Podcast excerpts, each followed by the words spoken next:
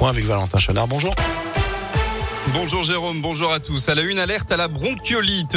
11 des 13 régions françaises sont en alerte rouge. Plus d'un millier d'enfants de moins de deux ans ont été hospitalisés la semaine dernière. Les services de pédiatrie des hôpitaux tentent de s'adapter au mieux pour faire face en espérant que la situation s'améliore vite. Écoutez le docteur Hugues Dezombre, chef des services de pédiatrie dans un hôpital de la région. Cette vague dure un certain temps et alors que d'habitude elle débute fin novembre, début décembre et qu'elle dure en gros jusqu'au vacances de février, bah, elle a déjà commencé et on imagine qu'elle va perdurer jusque peut-être aux, alentours des vacances de Noël. C'est comme euh, des chutes de neige qui arrivent bien avant l'hiver. Et bien évidemment, ça surprend tout le monde. Ce manque d'immunité chez les plus petits est dommageable parce que ce sont les personnes les plus à risque. Donc effectivement, les nouveau-nés, on est tout à fait vigilant par rapport à cette situation euh, clinique parce que ça peut se compliquer et découler sur des hospitalisations. Des défenses immunitaires plus faibles chez les bébés à cause notamment des derniers confinements qui ont réduit leur contact avec l'extérieur.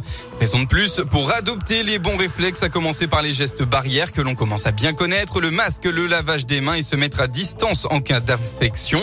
Dans un premier temps, privilégier une consultation chez le médecin plutôt que d'aller directement aux urgences. Aux urgences pardon. Dans l'actu aussi, elle tente d'agresser son éducateur avec un couteau à pain. Une fille de 18 ans a été placée en garde à vue à saint Cette jeune placée dans un foyer n'aurait pas apprécié une remarque sur son traitement médical d'après le progrès. Après une altercation verbale, elle a tenté de l'attaquer avec cette arme improvisée. L'éducateur a réussi à esquiver. Des bonbons ou un sort, vous cherchez peut-être encore votre déguisement d'Halloween, mais cette année les costumes classiques type zombie, Dracula, sorcière ont toujours la cote. Il y a aussi désormais les tenues inspirées de la série Netflix Squid Game. Vous risquez donc de croiser des combinaisons rouges ou des survêtements verts. L'an dernier, la crise sanitaire et l'annonce d'un nouveau couvre-feu avaient empêché un très grand nombre de fêter ça. Alors pour compenser ces quelques passants rencontrés que Radio Scoop a, que Radio Scoop rencontrés ont bien prévu de se rattraper. Oula oui, la grosse beuverie, euh, la grosse beuverie en perspective. On est trois à faire des slashers et trois à faire euh, la famille Adams. Ça fait du bien et puis avec le Covid et tout, c'est vrai qu'on n'a pas pu faire euh, grand chose ces derniers temps. On a acheté du maquillage, on a loué des costumes de mariachi pour faire les Dias de los Muertos. On a une, une amie qui est américaine, du coup c'est le premier Halloween qu'on fait avec elle et du coup on voulait mettre un peu le paquet quoi. Moi personnellement je vais venir en militaire, j'ai prévu un treillis carlo militaire, des bottes en cuir, même un képi militaire ce que j'aime bien aussi, c'est euh, les chapkas russes.